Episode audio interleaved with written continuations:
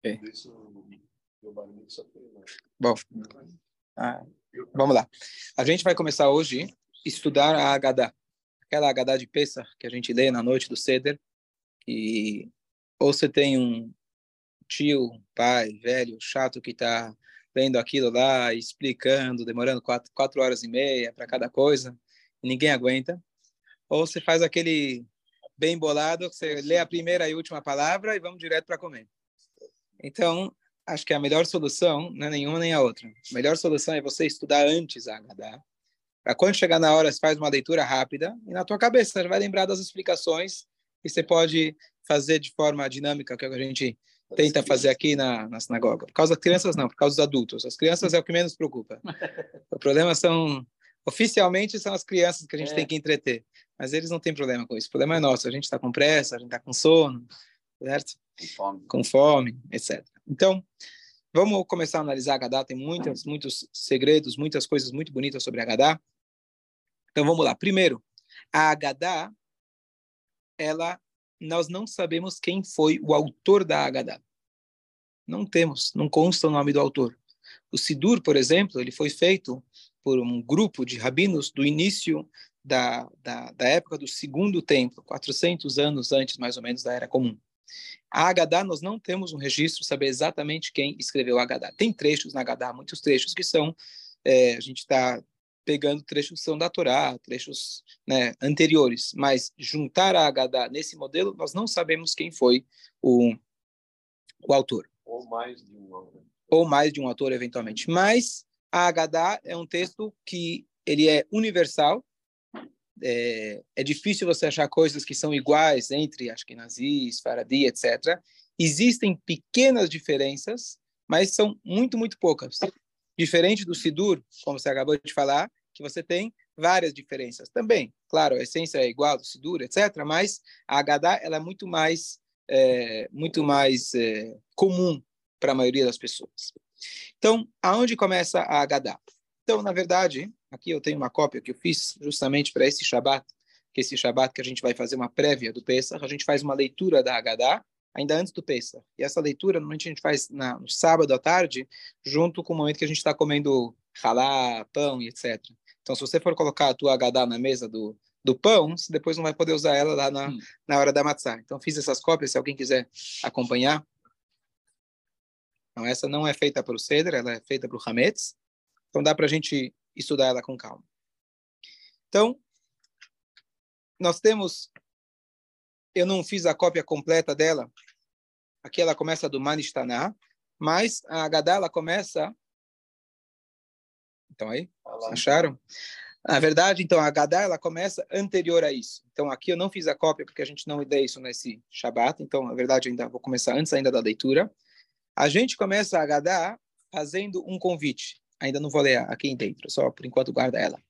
É, a gente faz um convite para as pessoas. Depois que você já entrou na tua casa, vai se preparar para comer, você vira e fala, olha, quem quiser pode vir comer na minha casa. Todos aqueles que não têm onde comer, aqueles que não têm aonde fazer o Pesach, vem comer em casa. Esse convite é muito bom, né? Você se tranca em casa, fala, quem quiser, vem. Nem dá o endereço. Então, é muito estranho essa passagem. Ela está em aramaico, então talvez as pessoas nem se dão o trabalho de ler. Mas é isso que a gente está fazendo. O que, que a gente fala nesse trecho? Relachmania, ou halachmania, esse é o pão pobre de Arlu Avatar na Barada Mitzrayim, que comeram nossos antepassados na terra do Egito. E aí a gente fala,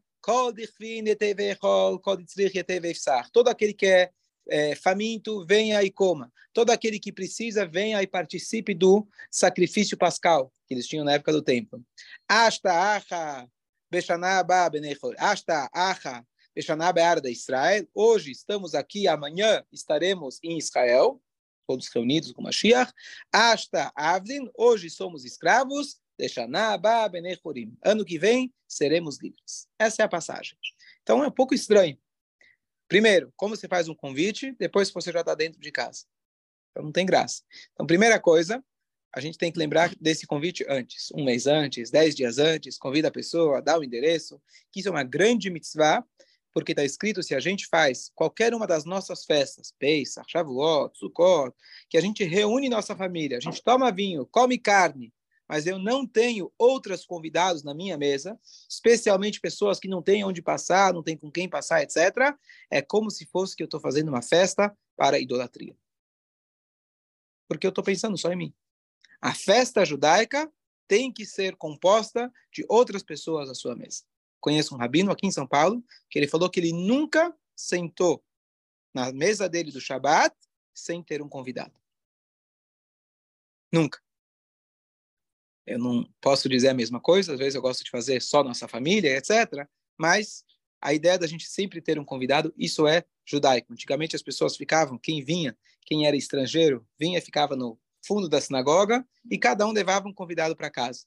E assim você garantia que todos tinham de passar o Shabat, onde tinham passar as festas. Isso é a forma do, judaica da gente comemorar. Às vezes a gente pensa, não, numa festa chique, eu vou de smoke e só entra aqui pessoas no nível social A, A, A, top. Isso não é judaico. Judaico é você permitir que todos participem. A alegria é que todos participem. E é isso, assim a gente começa com essa declaração na Haggadah. Não é simplesmente para você fazer isso de fato só quando depois você está em casa. Você tem que fazer isso antes e assim a gente pode realmente é, celebrar. E esse convite seria também para você dizer, olha, a minha casa está aberta. É como se fosse quando alguém entra na tua casa e fala, olha, sinta-se em casa. É isso que está dizendo. Não é simplesmente você falar depois que... Então, você convida antes e você está dizendo, olha, a gente está aberto para todo mundo. Sintam-se em casa. Hoje é uma festa que todos nós somos iguais. Nós todos fomos escravos e a gente está celebrando a nossa liberdade. Nisso aí não faz diferença. Certo?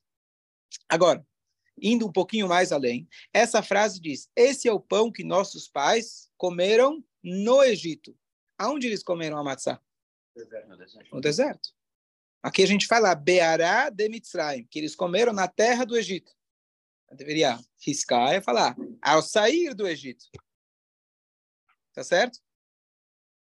Então, tem uma resposta clássica, que o Muhammad o Midrash ele traz, de que os egípcios, eles conheciam já os efeitos colaterais da matzá.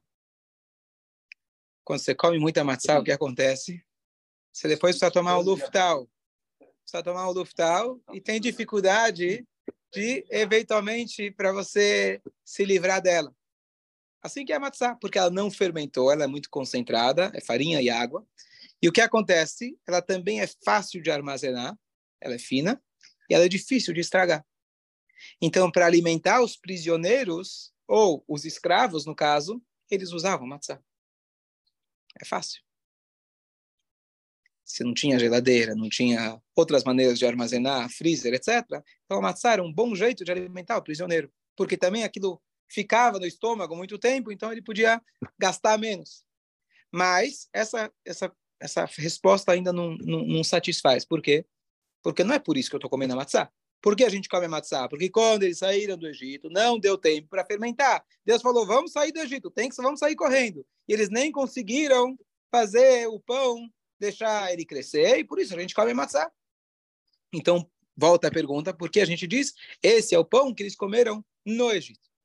Tem mais um detalhe, que na verdade eles comeram matzá no Egito além do que eles eram alimentados. Na noite da saída do Egito, Deus falou que eles tinham que pegar o carneiro, abater o carneiro, fazer o sacrifício pascal, que ele, na verdade, representava a idolatria egípcia na época. Os judeus tinham que abater, mostrando que nós não somos adoradores do carneiro, e eles comeram desse Korban Pesach, sacrifício pascal, junto com matzot. Essa foi a ordem divina ainda no Egito. Mas ainda não satisfaz também, porque a matzá que a gente está comendo, principalmente nessa noite, é para lembrar o, a, a rapidez que Deus ele mandou. Quer dizer, às vezes você está num momento muito difícil e a Hashem, ele, num piscar de olhos, tira a gente de lá.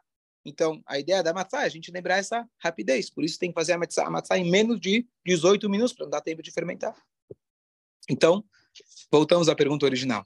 Tem mais três minutos? Não, Então, tá bem. Ok. O risco aqui é acabar acabar querendo ficar um pouco mais. A mulher vai dar, vai dar luz, mas você tem mandou alguém já lá, né? Então tá bom. Meu filho nasceu no carro, até aí eu entendi que eles... Primeiro, né? É? Não, primeiro. Não, como se fosse que eu tinha experiência em ver dar luz, né? Mas é, minha esposa que estava lá, mas tudo bem. Ok. É, então, a ideia desse convite e a ideia de falar que esse é o, a, a matzá que eles comeram no Egito, essa é a introdução para a Agadá e a introdução para todo o Pesach. Que, na verdade, se a gente parar e pensar, não tem muito sentido a gente comemorar o Pesach. Por quê? A gente conta a história, ah, eles saíram do Egito, eles se livraram, somos livres. Ah, é? Você está livre hoje? Você está livre hoje? Somos escravos ainda. De um jeito ou de outro, somos escravos. Estou casado. Você é casado também? E o que, que a gente faz? Então, a pergunta é a seguinte: será que tem sentido, agora, realmente celebrar algo que aconteceu tantos anos atrás? Se pelo menos sobrasse um pouquinho da riqueza que consta que eles tiraram de lá, afinal, consta que cada um, o judeu que menos tirou do Egito riqueza, saiu com 90 burros carregados de ouro e prata. De burros não tinham nada, tá certo? E ainda depois, quando eles atravessaram o mar, Deus fez com que as joias que eles levavam para a guerra, antigamente para a guerra era um evento social. Onde você vai hoje, sábado à noite? Aí eu vou no cinema. Onde você vai hoje? Eu vou no teatro. Onde você vai hoje? Hoje eu vou fazer guerra. Então eles iam todos ornamentados para a guerra. E Hashem fez com que tudo aquilo boiasse e eles tirassem ainda do Egito, tirassem do mar e ficassem mais ricos ainda. Então eles tinham dinheiro. Cadê esse dinheiro? Em outras palavras, cadê a liberdade que a gente ganhou nesse dia? Hoje, hoje, pega ainda momentos mais difíceis. Hoje, Baruch Hashem, a gente tem uma liberdade religiosa, temos uma abundância material. Baruch Hashem, vivemos uma época muito rara na história da humanidade, especialmente na história judaica. É raro. Então, como que há 100 anos, 70 anos, comemoraram, comemoraram o Egito enquanto eles estavam lá construindo as pirâmides? Mais atuais, não era bem pirâmides. Como que eles estavam comemorando Pesach? Às vezes, os marranos escondidos. Qual que é o sentido? Você está servindo, só mudou o nome. De Paró mudou para Torqueimada. De Paró mudou para outros, não vale a pena nem mencionar o nome. Hã? tá certo? Então, qual é o sentido de você realmente celebrar o Pessa? É legal que a gente saiu, mas não tem muito sentido. E por outro lado, por outro lado, nessa noite a gente tem mais uma coisa. A gente comemora a liberdade ou a gente lembra a escravidão nessa noite? O que, que a gente faz? Os dois. Por um lado, você toma o vinho, aí você toma reclinado como se fosse um rei. Por outro lado, você pega aquela erva amarga e come. Uh, como era ruim. Você mergulha lá o negócio na argamassa, no haroset, para lembrar a argamassa. Então, qual dos dois? Que tipo de comemoração é essa? A gente está lembrando a escravidão ou a gente está se livrando? A lembrança está Então, na verdade, para você, apreciar, você precisa lembrar um para é, conseguir é, lembrar é. o outro. Então, na verdade, o que acontece é o seguinte: toda a ideia da saída do Egito foi Deus deu para nós a chave da gente sair a partir de então de qualquer Egito. O Egito não é apenas um local geográfico. Egito é um estado de espírito. Até o momento, se a gente não tivesse saído do Egito, nunca teríamos habilidade de sair do Egito estaríamos trancados lá para sempre? Geograficamente, provavelmente não, porque o mundo muda, as coisas vão mudando, a gente eventualmente ia sair. Como tudo, eventualmente as guerras acabam. Mas o Egito não teria saído da gente. A gente nunca conseguiria ter um atingido um estado de espírito onde somos realmente livres. E se você vê relatos incríveis que tem daqueles homens corajosos que estavam dentro de um esconderijo em pleno campo de concentração, e eles se juntam para fazer um chá, e eles falam: esse é o nosso copo de vinho, é o que temos para agora. Maror, raiz forte, a gente não precisa comer, já temos muita raiz forte por aí, já temos muita amargura. E eles tendem, falam: uau, apesar que eles nos prenderam fisicamente, apesar que estão querendo nos impor e acabar conosco, ainda eu tenho meu espírito que está livre para me conectar com a minha essência. Isso ninguém vai tirar de mim. Essa liberdade foi aquilo que a gente atingiu ao sair do Egito. Esse foi o presente que a Shem nos deu.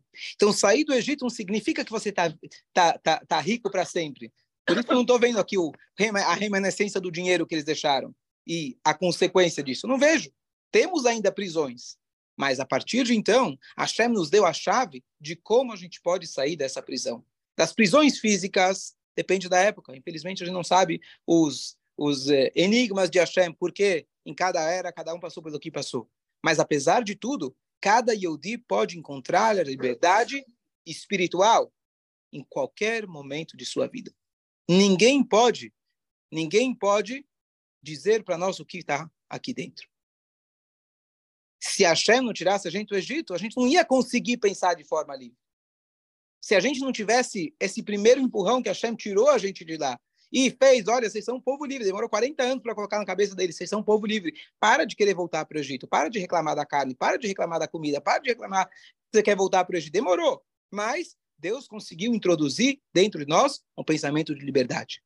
E a prova tá, pega, por exemplo, os momentos mais difíceis da nossa história, não que isso justifica, trouxe o maior crescimento do nosso povo. Pega 70 anos atrás. Você tinha Israel? Israel tive, é. sempre tivemos. Era Takodes sempre tivemos. Mas tivemos, tínhamos a concentração de judeus e um exército, lugares para poder estudar a Torá, sinagogas, judeus terem um lugar para ir, assim por diante. Tínhamos isso? Claro que nada justifica, não precisaríamos ter passado por isso para ter aquilo. Mas o fato é que somente uma pessoa livre de espírito vai sonhar em liberdade, em ter um lugar, em poder ter uma terra dentro daquelas condições. A pessoa que estava naquelas condições normalmente desistiria de tudo. E essa é a ideia que a Shem nos deu. E nós temos esse pensamento de liberdade dentro de nós. O judeu nunca se contenta. E o judeu nunca se resigna. E aqui nós estamos, prova histórica, tá? Nós estamos hoje, estamos aqui até hoje, até hoje aqui, porque realmente a gente tem esse pensamento que a Shem nos deu. Então, vamos voltar agora para o Elahmani. Aquele, esse pão pobre que a gente comeu no Egito. O que quer dizer no Egito? Infelizmente, quando eles saíram geograficamente do Egito, eles ainda estavam mentalmente no Egito. Por isso você diz, esse é o pão pobre que eles comeram no Egito. Geograficamente já tinham saído mas eu estou respondendo para a pessoa e dando uma introdução ao Seder, dizendo, olha, sabe por que você não está vendo riqueza? Sabe por que você está vendo pessoas que, infelizmente, ainda precisam vir aqui comer conosco, que não sabem fazer, ou não têm condições monetárias para fazer, ou têm dificuldades físicas para poder se locomover? Por que, que a gente tem isso? Porque ainda estamos no Egito, de certa forma. O pão que a gente comeu ainda está no Egito. Aí você pergunta, peraí, se a gente está no Egito, então o que, que eu estou agora comemorando? Se eu estou no Egito, eu entendi porque eu como maror. Eu entendi porque eu lembro da escravidão. Eu entendi porque eu tenho que começar a amassar. Tudo bem, mas por que, que eu estou agora comemorando, toma vinho, feliz, canta? Por quê? Aí a gente conclui dizendo: hoje estamos aqui. Ano que vem estaremos livres. Hoje estamos aqui. Ano que vem vai estar, vai estar melhor.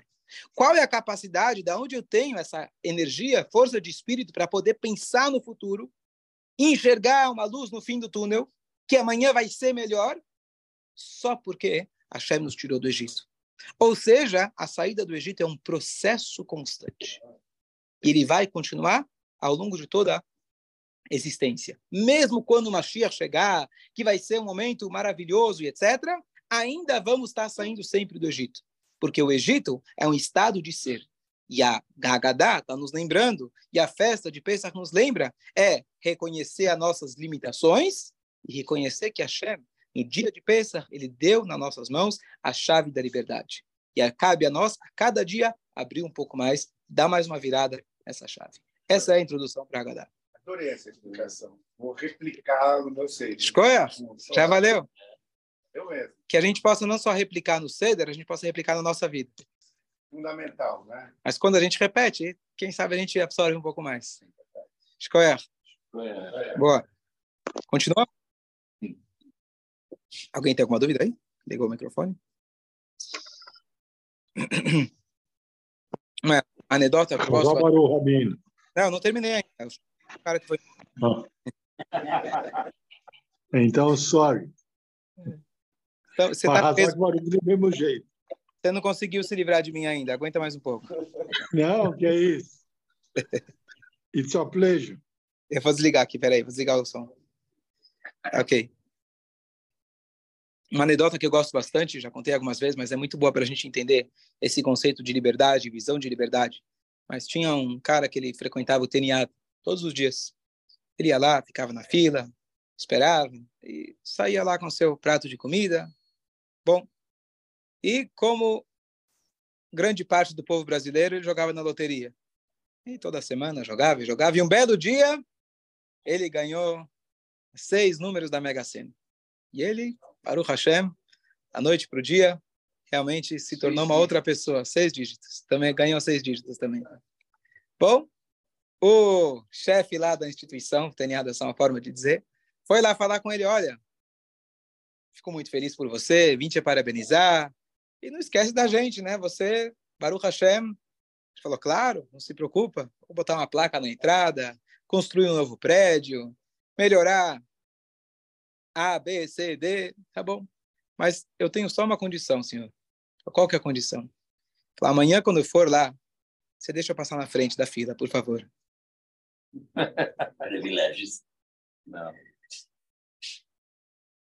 Por quê? Ele não consegue se enxergar que amanhã ele vai ter comida na casa dele, não vai mais precisar pedir.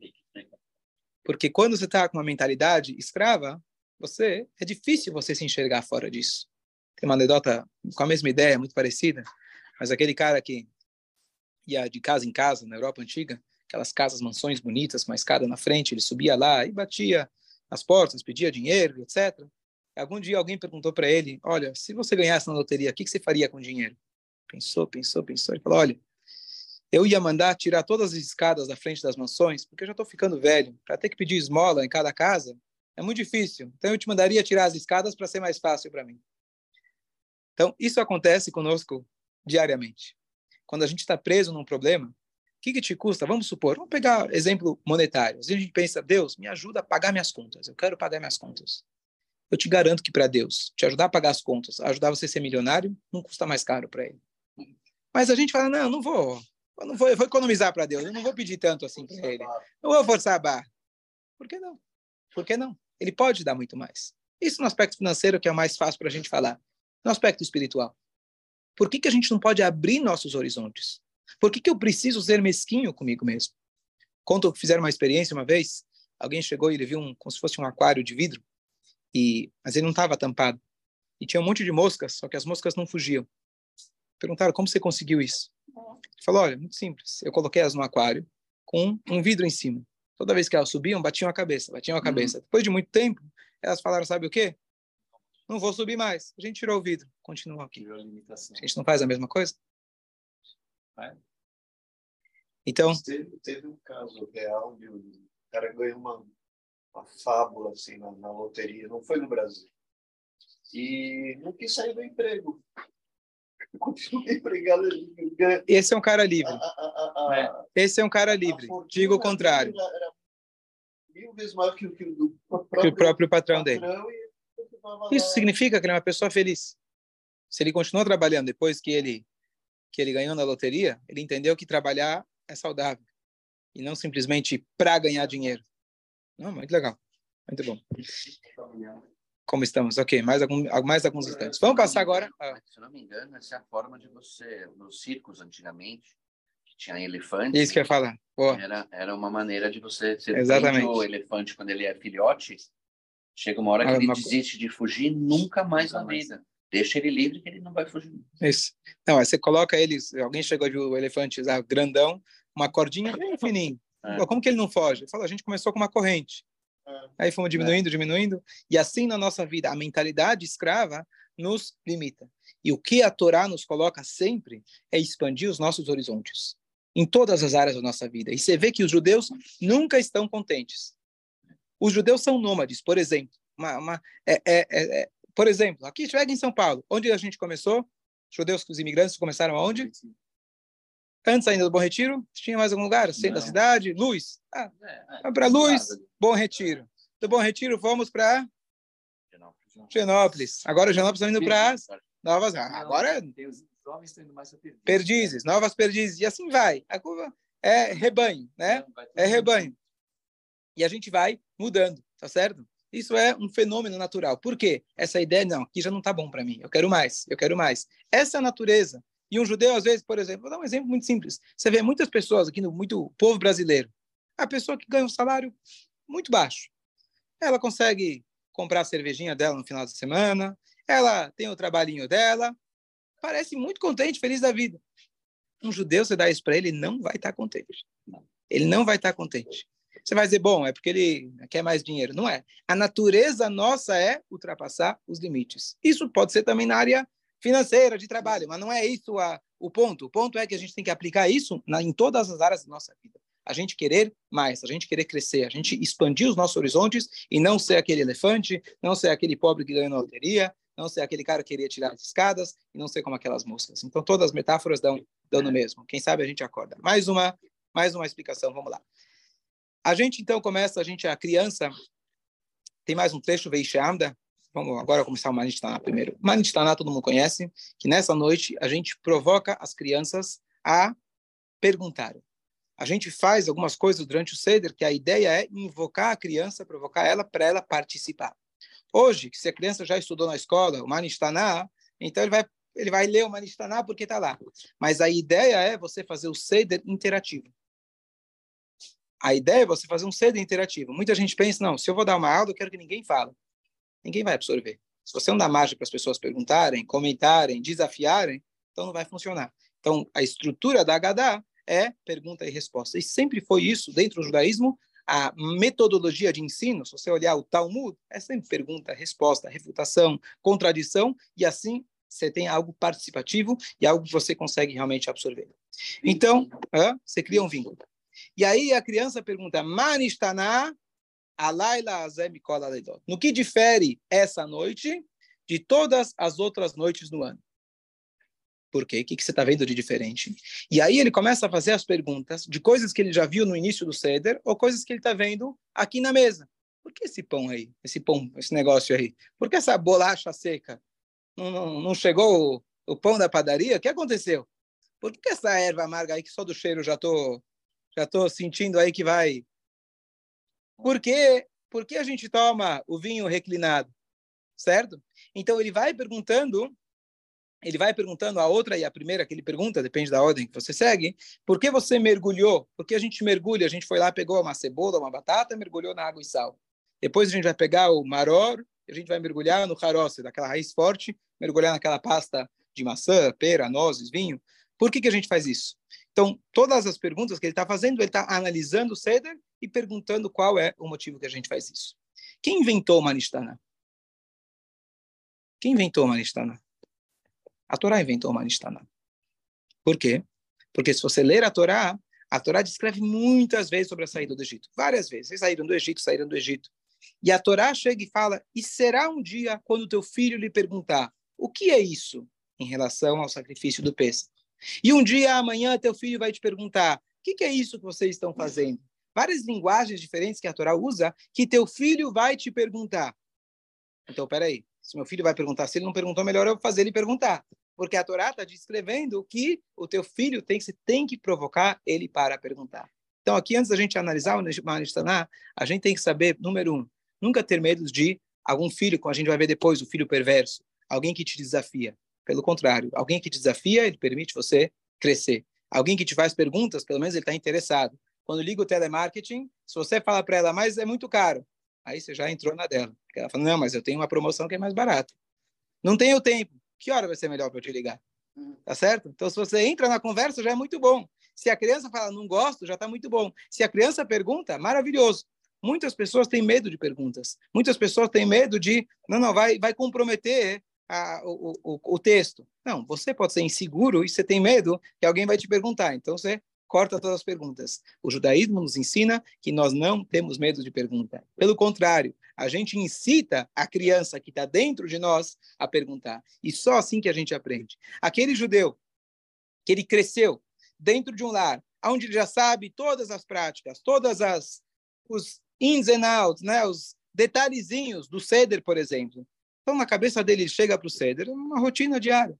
Tem que perguntar, tem que perguntar, ah, perguntar, ah, responder, né? ah, acabou o ceder.